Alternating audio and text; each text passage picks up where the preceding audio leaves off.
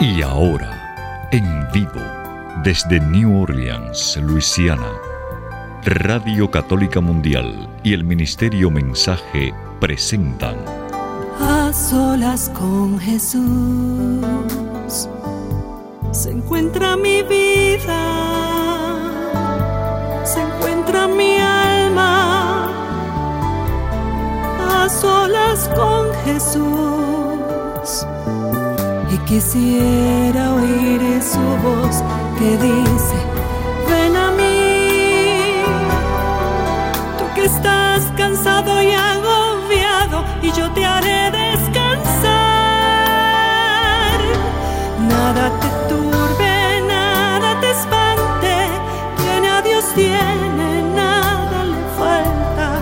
Nada te turbe, nada te espante, quien a Dios tiene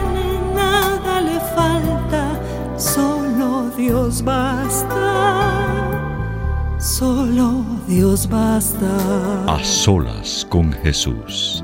A solas con Jesús. Queda con ustedes el Padre Pedro Núñez. Gloria al Rey de Reyes, gloria al Señor de Señores Jesucristo. ¿Qué tal, queridos hermanos y amigos? Qué alegría estar con ustedes en este subprograma A Solas con Jesús. Hoy día martes y tenemos un programa muy interesante, yo estoy seguro que sí, porque todos ustedes van a tener la oportunidad de llamar a este servidor, de hablar conmigo, de hacer sus preguntas, sus comentarios, expresar sus dudas. Va a ser hoy un estudio abierto, así que todas las preguntas son importantes, necesarias, y no hay una pregunta que sea mal... Eh, mal hecha, ni tampoco una pregunta que no, Todas las preguntas sirven, todas las preguntas son importantes. Así que ojalá ustedes nos puedan llamar cuando abramos las líneas telefónicas. Vamos a dar los números telefónicos ya para que cuando abramos después de la oración, ustedes nos honren con sus preguntas. número telefónico de Estados Unidos, Canadá y Puerto Rico, además completamente gratis, es el 1833 288 3986. Repito, 1 833-288-3986. Y la demás completamente gratis, así que no dejen de hacerla, por favor, ¿sí? Con cualquier pregunta, comentario o duda que ustedes puedan tener, estamos aquí para servirles. Acuérdense que este programa está hecho con ustedes y para ustedes. Así que no dejen de hacerlo. Llamadas internacionales, por favor, marquen el número 205 271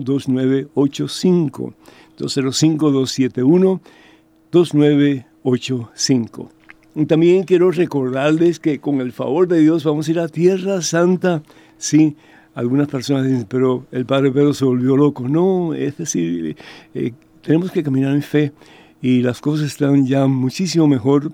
Nunca va a estar perfectamente bien siempre que eh, haya esas polémicas entre los judíos y los palestinos. Pero créanme que hay paz, hay paz. Si no, yo fui el primero en decirles a ustedes, no vayan porque yo no voy a ir. Entonces, si yo he hecho la decisión de ir, es porque me ha aconsejado que todo va a estar bien, que todo está bien y que vamos a tener un tiempo fabuloso de primer impacto en Tierra Santa desde el 12 hasta el 23 de octubre de este año, por supuesto, ¿sí? Así que para más información, por favor, comuníquense con Maciel Carrasco. Maciel Carrasco, eh, su número telefónico es el 603 603 941 3078. 603 941 3078 es el número de ella, el número de la agencia de viaje. Y si quieren pues eh, usar el correo electrónico, su correo electrónico es maciel con dos S, maciel arroba canterburypilgrimages.com, así el arroba canterburypilgrimages.com.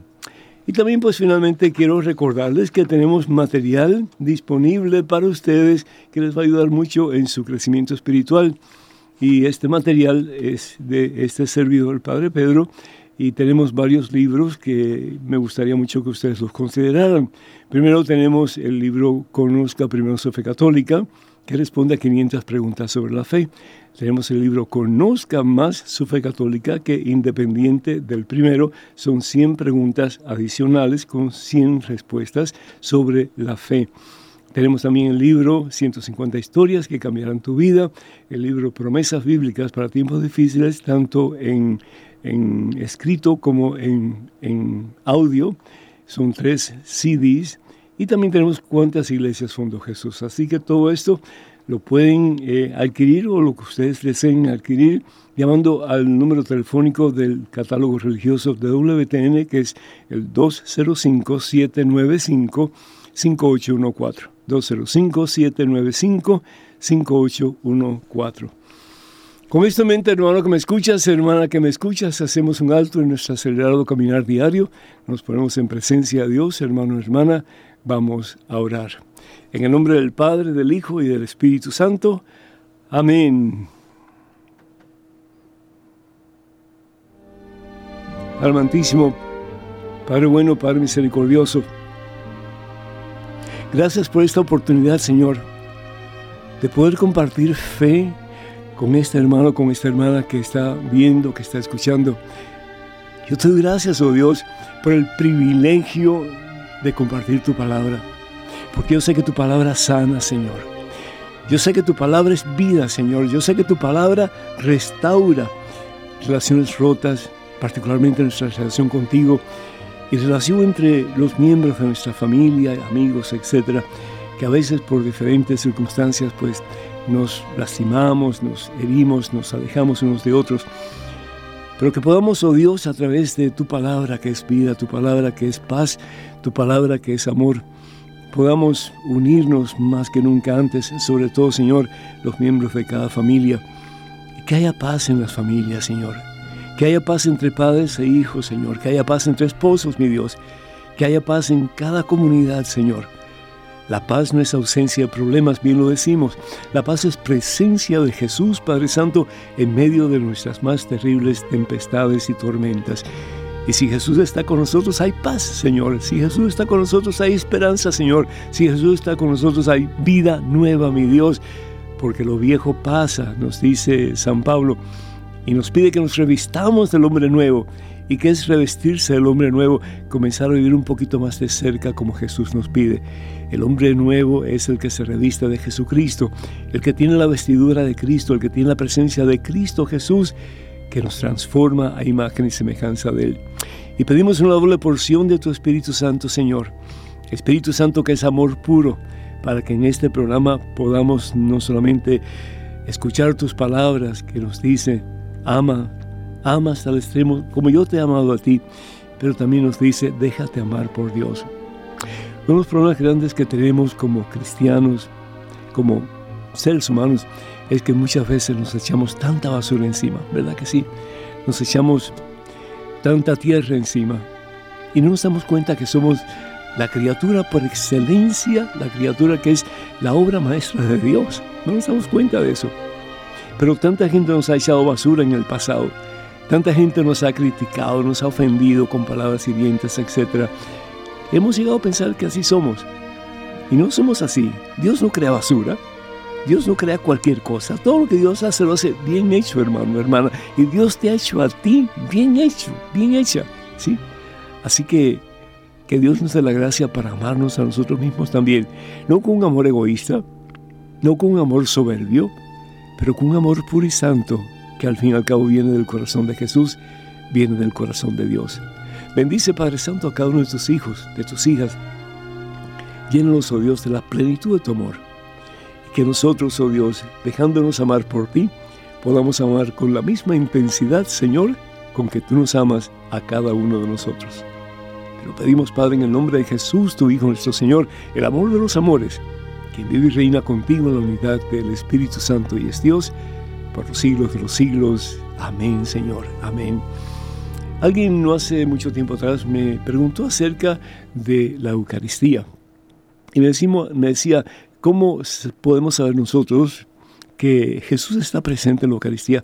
Una pregunta que parece tan simple, pero al mismo tiempo es tan complicada porque hay tanta gente que no cree. Y ese es el meollo de, del problema de muchos católicos, sobre todo, que van a recibir la Santa Comunión, pero van a recibir la Santa Comunión como si fuera rutina, como si fuera algo que realmente lo van a hacer por hacerlo. Pero no están conscientes de lo que están haciendo. El Señor Jesús en el Evangelio según San Juan, en el capítulo 6, San Juan utiliza todo el capítulo para hablarnos del pan de vida y decirnos una y otra y otra y otra vez. El judío cuando decía la misma cosa una y otra y otra vez, había que prestar atención porque era algo oficial, algo supremamente importante. Por ejemplo, cuando Jesús habla y dice, yo soy la puerta, lo dice unas dos veces nada más. Pero sin embargo, aquí en este pasaje de la Santa Biblia, que es el capítulo 6 del Evangelio según San Juan, lo dice tantas veces que parece como que está repitiendo la misma cosa. Y sí lo está repitiendo, porque para él es muy importante que nosotros no solamente escuchemos esto, pero que lo pongamos en el corazón, porque esto es como que el corazón del Evangelio según San Juan, definitivamente. ¿Y qué es lo que nos dice el Señor? Yo soy el pan de vida. Yo soy el pan de vida. Dice, sus antepasados comieron el maná en el desierto, pero murieron. Y eso que era pan del cielo, que bajaba del cielo. Pero no era Jesucristo. No era Dios ese pan. Sin embargo, Jesús dice, aquí tienen el pan que baja del cielo. Aquí tienen el pan que baja del cielo. Jesús está diciendo que como pan tenemos que comerlo si de verdad queremos tener vida en nosotros, si queremos tener vida en nuestra alma, si queremos tener una vida en relación con ese que es vida, que al fin y al cabo es Jesucristo. Y dice el Señor, para que lo coman y ya no mueran. Eso es tremendo.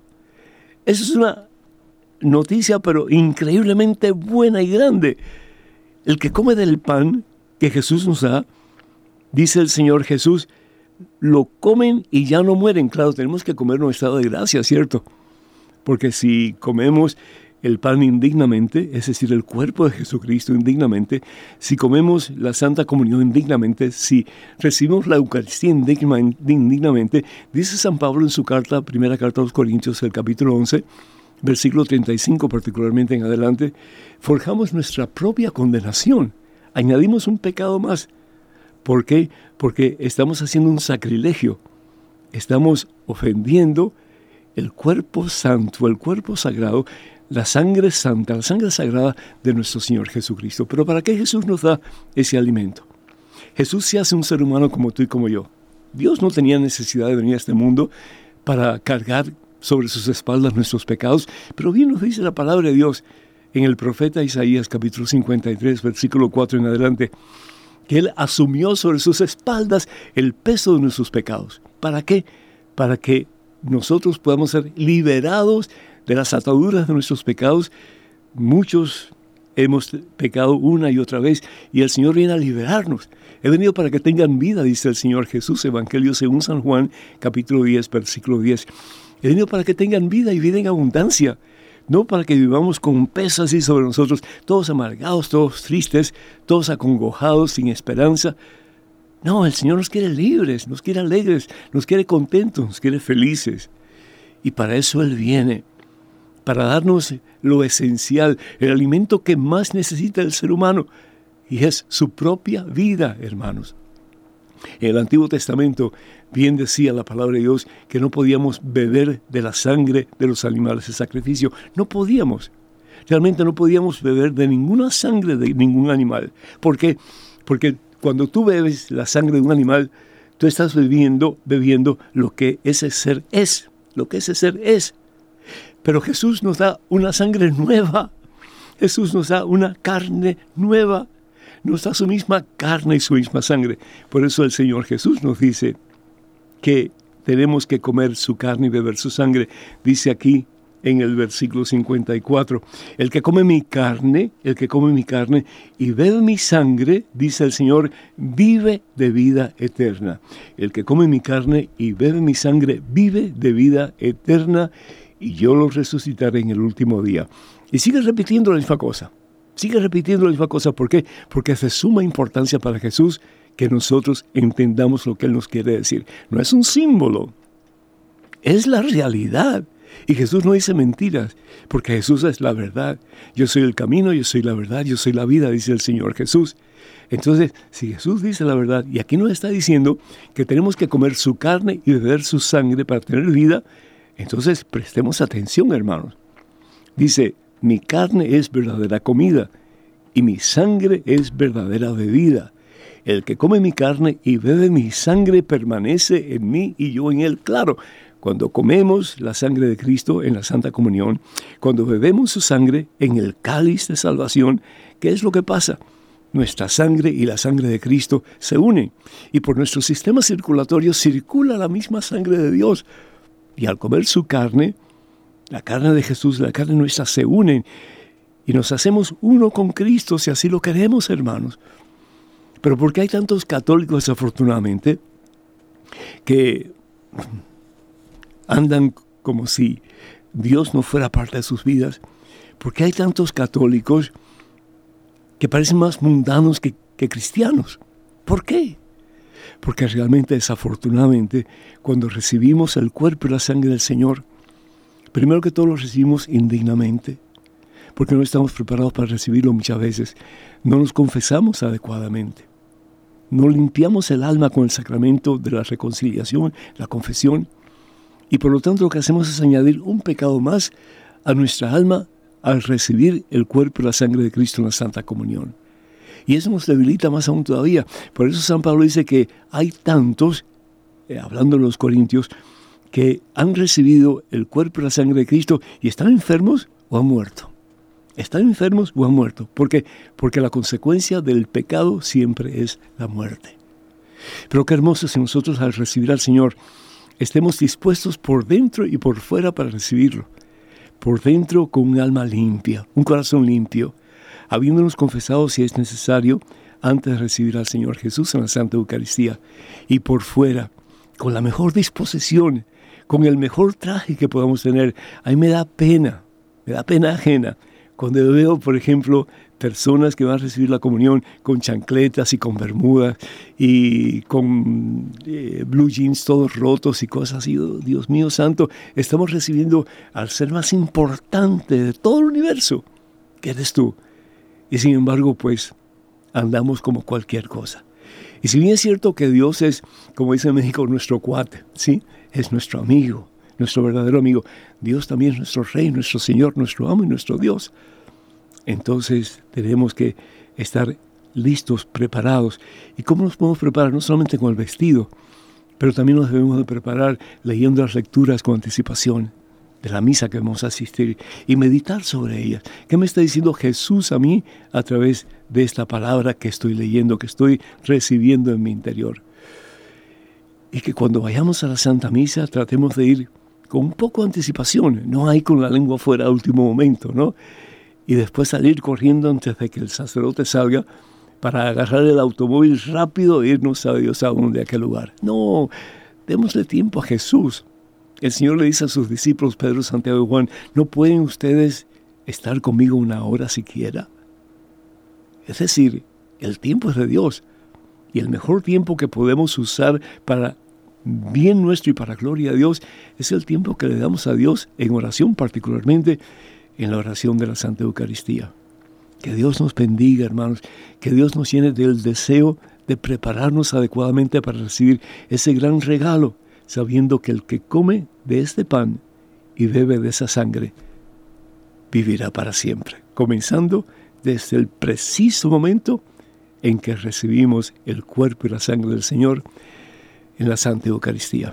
Vamos a escuchar una, alabanza muy hermosa, un ratito de Sidney Caldero, pero antes quiero darles a ustedes el número telefónico de nuevo para que cuando regresemos ustedes nos llamen con sus preguntas, sus comentarios, sus dudas, en fin, estamos aquí para servirles, hermanos.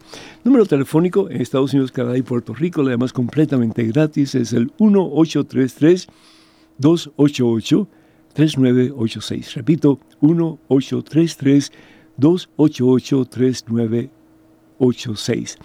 Y a más internacionales, por favor, marquen el número 205-271-2985. 205-271-2985. Escuchemos de Sandy Caldera la hermosísima alabanza Bendita Eucaristía. Regresamos en cuestión de momentos.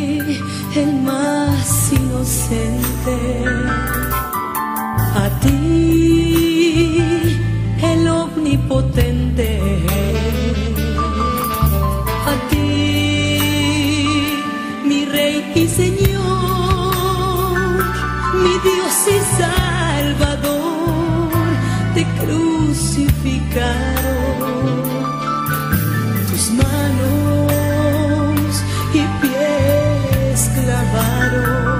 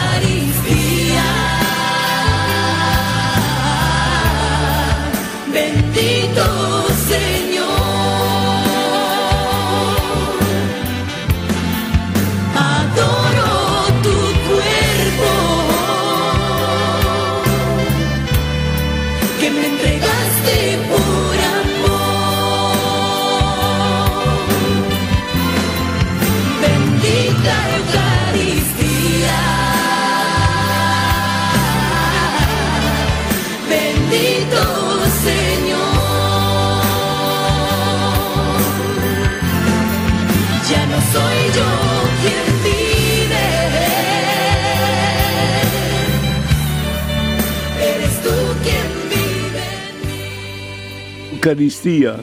Ya no soy yo quien vivo, bendito sea Señor porque eres tú quien vives en mí. Y eso es lo que a veces nos falta, hermanos, estar conscientes de esa realidad. Cuando recibimos la Santa Comunión, es Cristo quien vive en nosotros. Es Jesús quien decide morar en nuestra pequeñez para levantarnos de nuestras miserias y hacernos uno con Él. Qué tremendo amor, ¿no es cierto? Benditos a Dios.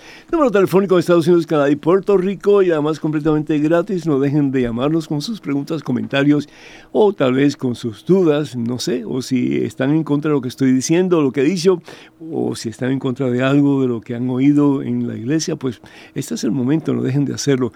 Este programa se hace para ustedes y con ustedes en mente. 1-833-288-3986. 1-833 288-3986 y además internacionales, por favor, marquen el número 205-271-2985. Repito, 205-271-2985. Estamos en vivo en directo, por cierto. Aquí tengo a Edgar Muñoz frente a mí.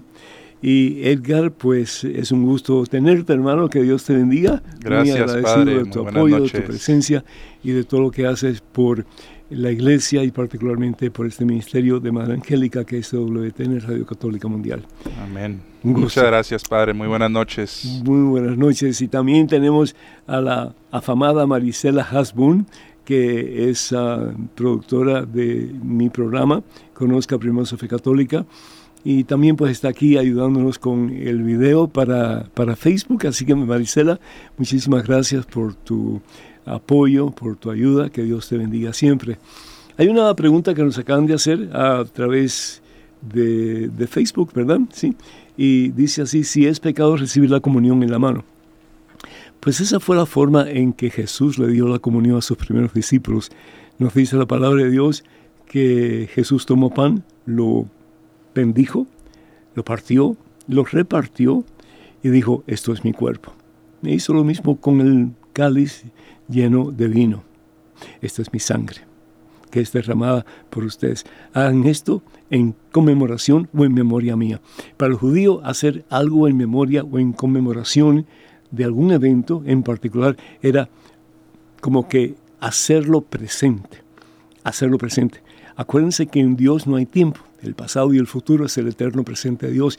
Y cuando el sacerdote en la Santa Eucaristía consagra el pan que se convierte en el cuerpo de Jesús y el, vino que se convierte en la sangre de Jesús, en ese momento es la unión del el sacrificio de Jesús en la cruz y la última cena del Señor, todo junto en ese momento de consagración, en ese momento en que Jesús se ofrece al Padre como sacrificio de expiación por tus pecados y por los míos, es un momento fabuloso para que tú y yo también nos unamos en ese sacrificio y le entreguemos al Señor lo que le podamos entregar, particularmente nuestra vida, nuestros sufrimientos, nuestros deseos de santidad, de acercarnos a Él, tantas cosas, ¿verdad?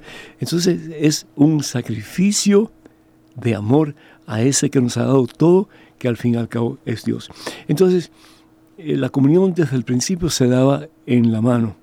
¿Por qué se empezó en la boca? Porque hubieron muchos abusos en el transcurso de la historia de la iglesia, en que la gente o se le caía la hostia o simplemente la recibía y después la, la botaba, o en fin, cosas así, ¿no? Entonces, para evitar eso, la iglesia exigió que todas las personas recibieran la Santa Comunión en la boca. Pero la lengua no es más digna que la mano, ni la mano es más digna que la lengua. El que nos hace dignos porque nos ama es el mismo Dios. Entonces, hoy día eh, la iglesia permite que tanto en la mano como en la boca se pueda recibir la comunión siempre y cuando sea con reverencia y sobre todo teniendo en cuenta que se debe recibir la Santa Comunión en estado de gracia. Así que vamos a a ir con las preguntas y yo creo que Edgar tiene una para este servidor. Adelante, Edgar. Eh, así es, padre. Nos llegó también una pregunta aquí a, sus redes sociales. Eh, anónima pregunta. Muy buenas tardes, padre. Espero se encuentre muy bien. Tengo una duda que creo que usted me podría resolver. Yo vivo en Arizona y a la parroquia a la que asisto existen diversos grupos, pero hay uno que se llama camino neocatecumenal que la verdad me intriga mucho por la manera en que se manejan. Hay mucho secretismo.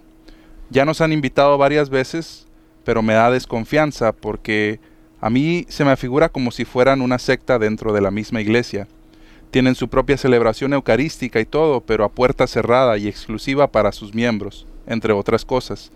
Me gustaría mucho saber su opinión al respecto y si tiene conocimiento de este movimiento, le agradecería que me orientara al respecto. Saludos y bendiciones. ¿Y quién escribe o quién? Anónima. Anónima, ok, gracias. Pues uh, el Camino Neocatecumenal fue aprobado por su santidad eh, San Juan Pablo II hace ya algún tiempo atrás. Lo comenzó un español llamado Quique Arguello. Quique Arguello fue el que comenzó el Camino Neocatecumenal y es como una especie de retiro y porque es una especie de retiro, es un camino, ¿verdad?, hacia la santidad, pues entonces los retiros usualmente son cerrados, no son abiertos.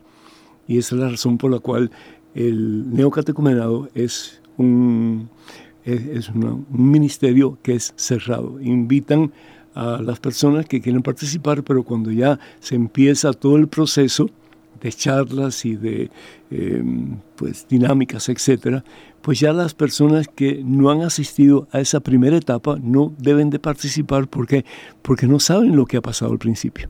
Entonces tienen que esperar a que se reabra la comunidad o el grupo para que ellos puedan comenzar de nuevo. Yo tuve la oportunidad de llevar el neocatecumenado a Nueva Orleans y hoy día hay varias comunidades que están en, en muy buen estado y están, eh, pues, eh, las personas que están atendiendo están recibiendo mucho poder de Dios y hay mucha conversión, bendito sea Dios, y vale la pena. Dentro de la iglesia hay muchos ministerios. Eh, para nosotros crecer en estatura y en santidad ante Dios y ante los seres humanos, está el neocatecumenado, está el cursillo de cristiandad, está Emaús, está, yo no sé, encuentros matrimoniales. Hay muchos, muchos, muchos, muchos, muchos. Entonces, lo importante es que cada cual encuentre dentro de las muchas posibilidades que ofrece la iglesia, cuál es el grupo o el ministerio al que ustedes sienten más atracción. Y pues si siente más atracción hacia uno en particular, no quiere decir que el otro sea menos importante o menos espiritual, por el contrario. Si son aprobados por la iglesia, todos son espirituales y todos son beneficiosos para nuestro crecimiento espiritual. Entonces lo importante es que ustedes escojan, y en este caso anónima, pues que escojan eh, un ministerio que les ayude a crecer en santidad y que les ayude para que ustedes puedan fortalecer su fe definitivamente. Así que, de nuevo, yo aconsejo a las personas que les interesa ese tipo de espiritualidad de lo que hacen los neocatecúmenos, que es un camino en el cual van descubriendo nuevas facetas de lo que significa ser un verdadero cristiano, pues ánimo y adelante. Si tienen el deseo de pues unirse a otro ministerio, también ojalá que así lo haga. Así que ahí vamos, ricos en mucha diversidad de servicios para gloria a Dios y que esa riqueza puede llenar nuestro corazón de la misma presencia transformadora de Cristo Jesús el Señor. Tenemos en estos momentos una pregunta que quisiera compartir con ustedes.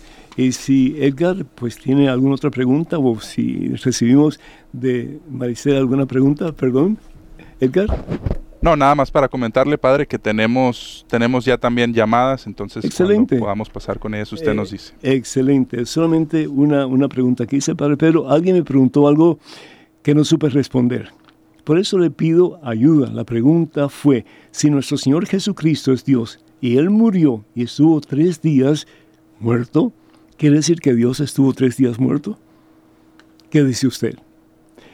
Pues acuérdense que en Jesús hay dos naturalezas la naturaleza humana y la naturaleza divina. Jesús como hombre murió como sacrificio por tus pecados y por los míos, por el mundo entero. Pero Jesús divino no muere porque Dios no muere, Dios no puede morir porque Dios es vida. Entonces, que esté claro eso, que lo que muere es la parte física de Jesús, su humanidad, pero su divinidad no muere jamás, porque Dios es vida. Adelante, Edgar. Sí, Padre, tenemos ahora mismo la llamada de Isaías. Él nos está llamando desde Puerto Rico. Isaías, ¿nos escuchas? Sí, claramente le escucho. Isaías, el Señor te bendice. Bienvenido. ¿Cómo estás, mi hijo? Amén. Gracias al Señor. Todo bien. Gracias a Dios por acá. Y, y un abrazo para todos ustedes y los que están conectados. Muy, muy agradecido. Recibimos ese abrazo en tu nombre y pues lo compartimos con todos los hermanos que están escuchando y están viendo. Adelante con tu pregunta o tu comentario, Isaías. Pues padre, este es, es una preocupación grande que tengo, aunque aunque estoy consciente de que todo esto tiene que suceder y es relacionado con, con el sigma de Alemania, sí. de cómo se están comportando con la situación que está sucediendo en Alemania.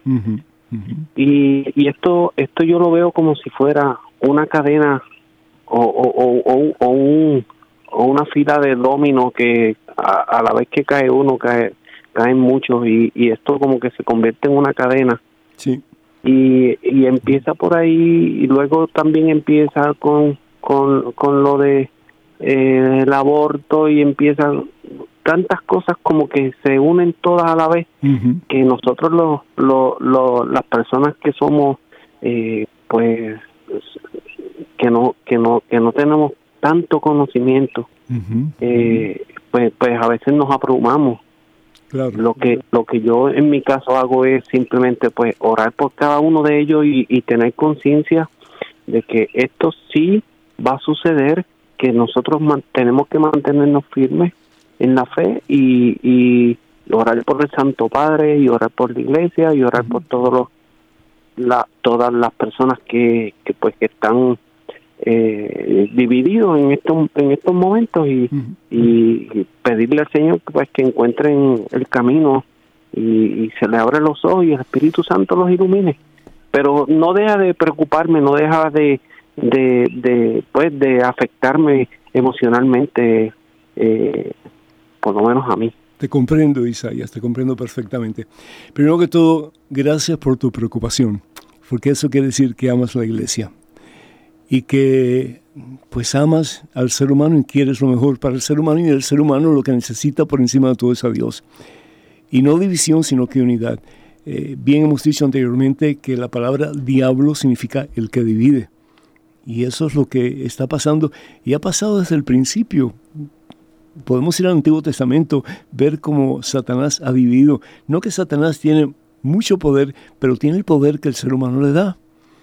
Y a veces desafortunadamente cuando cometemos pecados, pues nos alejamos de Dios y ¿qué es lo que pasa? Le damos el poder al maligno. Y entonces sufrimos las consecuencias. En el Nuevo Testamento vemos como desde el principio prácticamente habían dificultades, animosidades, entre los mismos discípulos del Señor. ¿Quién va a ocupar el primer lugar? Sí. Eh, Señor, manda fuego sobre estos que están eh, predicando y que no son de los nuestros. Es decir, tantas polémicas, tantas cosas, ¿no? Pero sin embargo el Señor Jesús lo, lo promete, lo dice, cuando asigna a Pedro como la cabeza visible de su iglesia. Y dice que los poderes de la muerte, es decir, del infierno, no podrán vencerla jamás. No podrán vencerla jamás. ¿Por qué? Porque la iglesia no es una institución humana, como tantas otras que han venido y se han ido, pero la iglesia es de Jesucristo, la iglesia es voluntad de Dios. ¿Por qué? Porque Dios ha establecido la iglesia para que a través de ellos conozcamos la verdad y la verdad nos haga libres. Es decir, para que nos salvemos, si al fin y al cabo eso es lo que queremos. Depende de nosotros.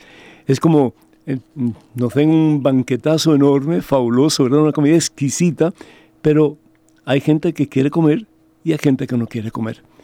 El que quiere comer se satisface, el que no quiere comer se queda con hambre. Así nos pasa en relación a lo que Dios nos da, en este caso la iglesia. Hay algunos, como tú estoy seguro, y como yo y como muchos otros, que sí quieren hacer la voluntad de Dios y quieren edificar la iglesia, quieren hacer de este mundo un mundo donde el reino de Jesucristo, el reino de Dios se establezca en forma total.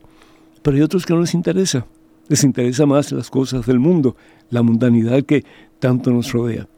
Y el Papa Benedicto XVI bien lo dijo cuando era el cardenal Ratzinger, vivimos en una total época de relativismo. Lo que es verdad para ti, pues hazlo si te gusta. El, el otro tiene una verdad diferente, hazla si quieres. Y no, verdad solamente es una. Y la verdad es Dios. Jesús es la verdad. Es la única verdad. Entonces, dice el Señor Jesús que hay dos caminos, el camino ancho y el camino estrecho. ¿Por cuál queremos caminar? O nos unimos al mundo y nos convertimos en piedra de tropiezo para mucha gente, o nos unimos a Cristo y caminamos por el camino estrecho, pero que es el camino que nos lleva al cielo. Y Jesús dice lo siguiente en el Evangelio según San Mateo, en el capítulo 7, fíjense, eh, esto es algo que pensar, es cierto. Dice, dice el Señor Jesús, entren por la puerta angosta, capítulo 7, versículos 3 en adelante. Entre por la puerta angosta, pues ancha es la puerta y espacioso el camino que conduce a la ruina, y son muchos los que pasan por él. Pero la angosta, esa puerta es muy angosta y escabroso el camino que conduce a la salvación, y que pocos son los que lo encuentran. Eh, eso es algo que nos debe de alarmar un poquito, si no mucho, porque no todo el mundo va a encontrar ese camino ni va a entrar por esa puerta pero la decisión es nuestra. O estamos con Cristo o estamos en contra de Cristo. Y hoy más que nunca tenemos que tomar una decisión firme. O soy parte de Jesucristo, soy parte de la comunión de los santos aquí en la tierra, que es la iglesia. O me voy a la deriva con el pensar del mundo. Yo creo que estos tres obispos que han realmente pues han ido en contra de la doctrina sana de la Iglesia Católica, permitiendo que las parejas homosexuales sean bendecidas. Dios no puede bendecir algo a lo cual está en contra, no puede. Nosotros podemos bendecir cualquier cosa, pero eso no quiere decir que Dios la va a bendecir. Dios no puede bendecir algo que está en contra de su voluntad, no puede. Y no que la iglesia debe estar en contra de los homosexuales, no. Pero todo acto sexual que está fuera del matrimonio sacramental es un pecado mortal. Es fornicación. Y bien lo dice San Pablo en su carta a los Gálatas, capítulo 5, versículo 19. Bien se sabe cuáles son las obras de la carne. Y comienza con la palabra fornicación, que significa relación sexual ilícita todo tipo de relación sexual, ya bien sea heterosexual, homosexual, bisexual, lo que sea, que esté fuera del contexto del matrimonio sacramental, va a encontrar voluntad de Dios. ¿Por qué? Porque Dios no puede bendecir algo que está en contra de su voluntad. Tan sencillo como eso. Dos hombres no pueden procrear. Y uno de los fines del matrimonio es la procreación. Dos hombres no pueden unir sus vidas a través del, de, la relación sexual, porque usan aparatos que nada tienen que ver con lo que Dios ha creado para que los dos lleguen a ser un solo ser. Eh, pueden tener mucho placer, pueden hasta amarse si quieren, pero están yendo en contra de la ley natural. ¿Y cuál es la ley natural? De que lo que el hombre tiene, sus órganos reproductivos, encajen debidamente en el órgano reproductivo de la mujer. Cualquier otra cosa va en contra de la voluntad de Dios. Entonces, hermanos, ¿dónde estamos? Y hay 22 sacerdotes en Alemania que están con estos tres obispos que están a favor de estas, de estas cosas, ¿no? Pero están mal representando la iglesia de Jesucristo. Yo les pido a todos ustedes que oren mucho, oren mucho, oren mucho, para que Dios les dé sabiduría a estos hermanos. Yo me imagino que lo hacen con la mejor intención, es decir, de que estas personas no se sientan excluidas. Pero son ellos los que se están excluyendo. ¿Y cómo se están excluyendo? Pues dándole la espalda a Dios. Dándole la espalda a Dios. Haciendo las cosas en contra de la voluntad de Dios. Dios permita que podamos nosotros, ah, a través de nuestras oraciones, ayudarles a ellos a recapacitar. Porque errar es de todos, pero levantarnos y comenzar a vivir como Jesús nos pide, pues ya es decisión de cada cual. ¿Tenemos en estos momentos otra llamada? Así es, Padre. Tenemos, tenemos tres llamadas en espera. En particular vamos a pasar con la llamada de luz, que fueron, fueron ya algunas eh, las llamadas respecto a la misma situación, Padre. Son personas que lo conocen sí. de, desde Luisiana y que están ah, haciendo un pedido de oración. Qué bueno. Déjeme, pasamos con Luz desde Luisiana. Hola Luz. Okay. Padre, buenas tardes, ¿cómo estás? Bendecido aquí en Birmingham con mis amigos de WTN y Radio Católica Mundial, sí, y es un gusto pues eh, escucharle. Luz, adelante por favor. Gracias, Padre. Este... Que baje el volumen de su radio, por favor, hermanita. Sí, por favor.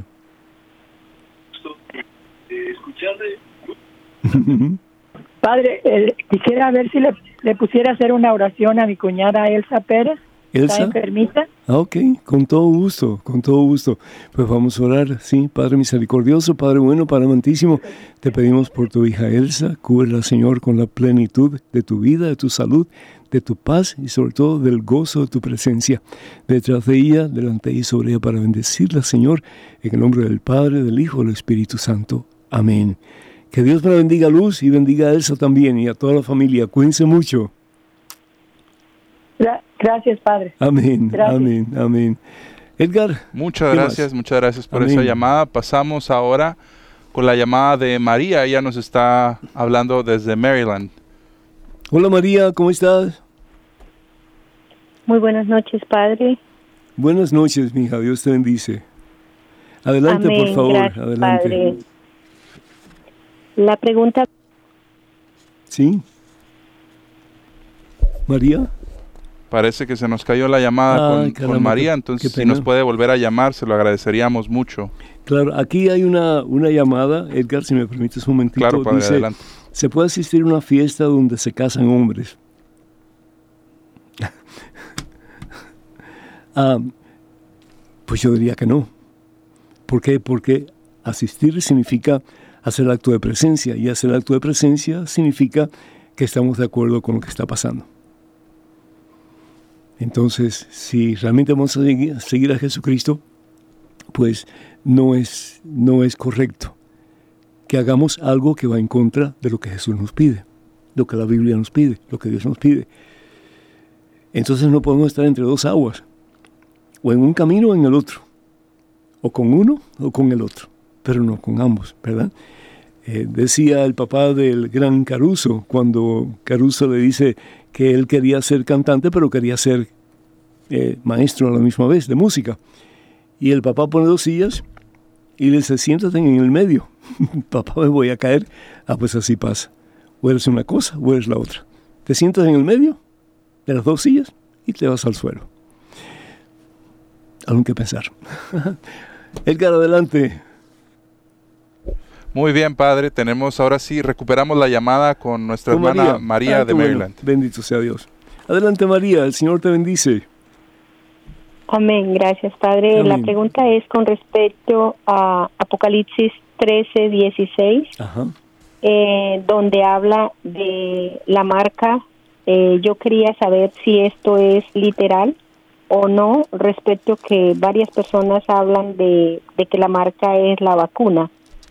no, no, no, no, no, no, no, no, no, María, no, no. Mira que han habido tantas especulaciones. Dice, Dios mío, ¿y qué es esto? ¿No?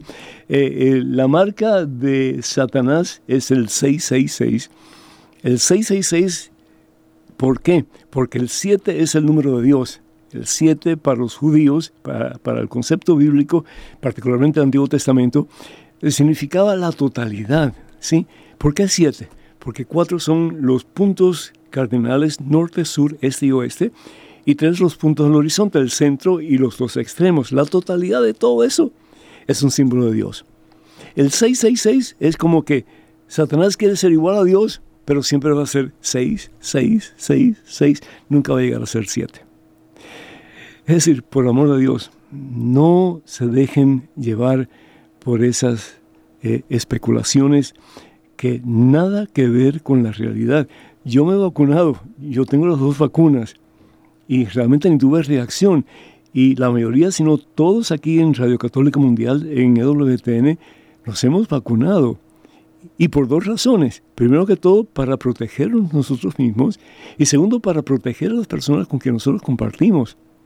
Es decir, si yo no estoy debidamente vacunado y me infecto, yo puedo pues infectar a otras personas también.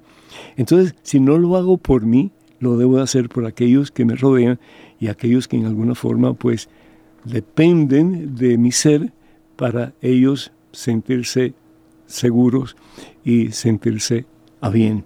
Entonces, por el amor de Dios, hay que vacunarse. Aquí en Estados Unidos tenemos la posibilidad de vacunarlos muy fácilmente. Hasta ciertos lugares dan premios y dan incentivos y todo lo más para que las personas se vacunen. Nuestros países, muchos de ellos están sufriendo. ¿Por qué? Porque no tienen vacuna suficiente para todo el mundo. Y usualmente si hay, es bastante costosa. Así que por favor no pierdan la oportunidad. Así es, padre. hay que aprovechar que tenemos aquí en, en, este país la oportunidad. Sí, hijo, así es. Porque están pasándola muy mal en otros lugares donde no se dan abasto y no hay eh, vacunas. está hablando, estaba hablando, no, pero estaba recibiendo un mensaje de una, de una persona que me dice que eh, en Venezuela más de, qué sé yo, 19, 20 y tantas personas de una misma familia, todos están infectados con el virus. Oh, wow. Entonces, sí, por favor. A seguir orando, Padre. Y a seguir orando definitivamente para que esta pandemia cese. Tenemos, tenemos, Padre, yo creo que sería la última llamada. Ah, qué pena, yo tengo un montón. yo tengo un montón de llamadas, de, preguntas. Adelante, por favor. Tenemos a Blanca, ella nos está llamando desde Houston, Texas. Blanca, el Señor te bendice. ¿Cómo estás, mija?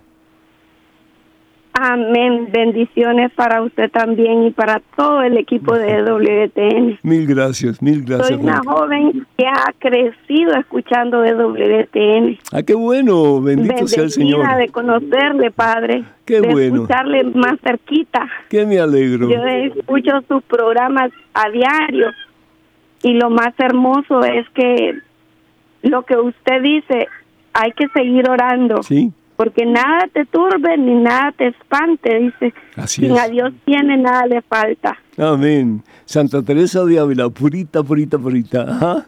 ¿Y en qué podemos servirte, Blanca? No, pues yo agradecida y bendecida, no quería dejar esta oportunidad de saludarle. Ay, qué bueno. Y, y seguir, hay que seguir orando. Hay que seguir orando. Hay que poner todo en las manos del Señor, porque si lo tenemos a Él, lo tenemos todo. Lo tenemos todo, así es. Y, estar conscientes de que el Señor nos dice, no los dejaré huérfanos. No los dejaré huérfanos. Estaré con ustedes siempre hasta la consumación de este mundo. Y lo que el Señor promete, el Señor lo cumple. ¿Tiempo para alguien más, Edgar, o ya terminamos? De momento ya no tenemos llamadas, Padre, nos quedan cinco minutitos. Eso, me toca a mí entonces. A ver, aquí Marisela me está dando una una pregunta, dice, de Facebook, dice, ¿qué diferencia hay entre la nulidad matrimonial y la anulación del matrimonio? Ninguna, es lo mismo. Eh, son dos términos prácticamente diferentes, pero que al fin y al cabo significa lo mismo. Anular un matrimonio significa hacerlo nulo, hacerlo, eh, pues declararlo inválido. Y acuérdense que en el matrimonio hay dos niveles, o sí, hay dos, dos niveles eh, que son importantísimos. Uno es el nivel externo, eh, y el otro es el nivel interno. El nivel externo pues es la ceremonia, el sacerdote, la pareja, los eh, invitados, los testigos, etc.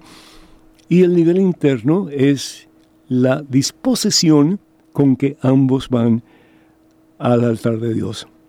Y si los dos no tienen una disposición de realmente luchar para que ese matrimonio sea para toda la vida, pues entonces lo más probable es que haya eh, causa para anular un matrimonio. Así que ojalá que Dios permita que las parejas que se casen, que se han casado y que se van a casar, que se examinen muy bien qué es lo que yo tengo que hacer para vivir de acuerdo a la voluntad de Dios y qué haría Jesucristo si estuviera en mi lugar con mi pareja. Ojalá que podamos como cristianos tomar esa decisión de discernir la voluntad de Dios y de ponerla en práctica.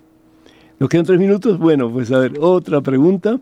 Aquí dice, ¿cuál es la segunda muerte de acuerdo a la Santa Biblia? ¿Qué piensan ustedes que es la segunda muerte? Vamos al libro del Apocalipsis, capítulo 20, versículos del 11 al 15, y la palabra de Dios nos dice que la segunda muerte, ¿saben cuál es? La segunda muerte es el infierno. Si bien es cierto, la primera, muerte es cuando uno muere físicamente, pues la segunda muerte es el infierno. Dice la palabra de Dios aquí lo siguiente. Apocalipsis 20, comenzando con el versículo, mm, vamos a ver, versículo 12. Entonces fueron juzgados los muertos de acuerdo con lo que está escrito en los libros, es decir, cada uno según sus obras. Las obras son importantes. Hay hermanos que dicen, no, no, la fe solamente es lo importante. No, pero la fe sin obras está muerta. ¿Y cuál es la obra que Dios quiere? que lo obedezcamos a Él. Eso es lo que dice Jesús. El que me ama guardará mis mandamientos. Y continúa en el versículo 14, dice, después la muerte, después la muerte y el lugar de los muertos fueron arrojados al lago de fuego, es decir, el infierno, ¿verdad? Ese lago de fuego es la segunda muerte. Es decir, es el infierno, de donde no se puede salir. Y todo el que no se halló inscrito en el libro de la vida fue arrojado al lago de fuego. Desafortunadamente, hermanos y hermanos, pues se nos ha terminado el tiempo. Muchísimas gracias por su audiencia. Muy agradecido de todo corazón. Que el Señor nos bendiga en abundancia, que sigan creciendo en estatura y en santidad ante Dios y ante los seres humanos. Que la bendición de Dios Todopoderoso, Padre, Hijo, Espíritu Santo, esté con ustedes hoy y siempre. Que tengan un tiempo muy feliz, muy lleno de Dios. Y hasta el próximo martes, también el jueves Dios mediante.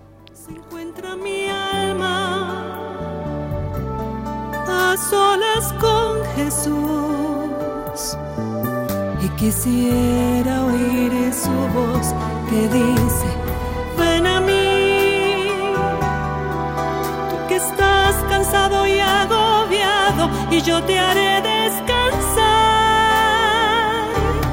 Nada te turbe, nada te espante Dios tiene, nada le falta, nada te turbe, nada te espante. Quien a Dios tiene, nada le falta, solo Dios basta, solo Dios basta.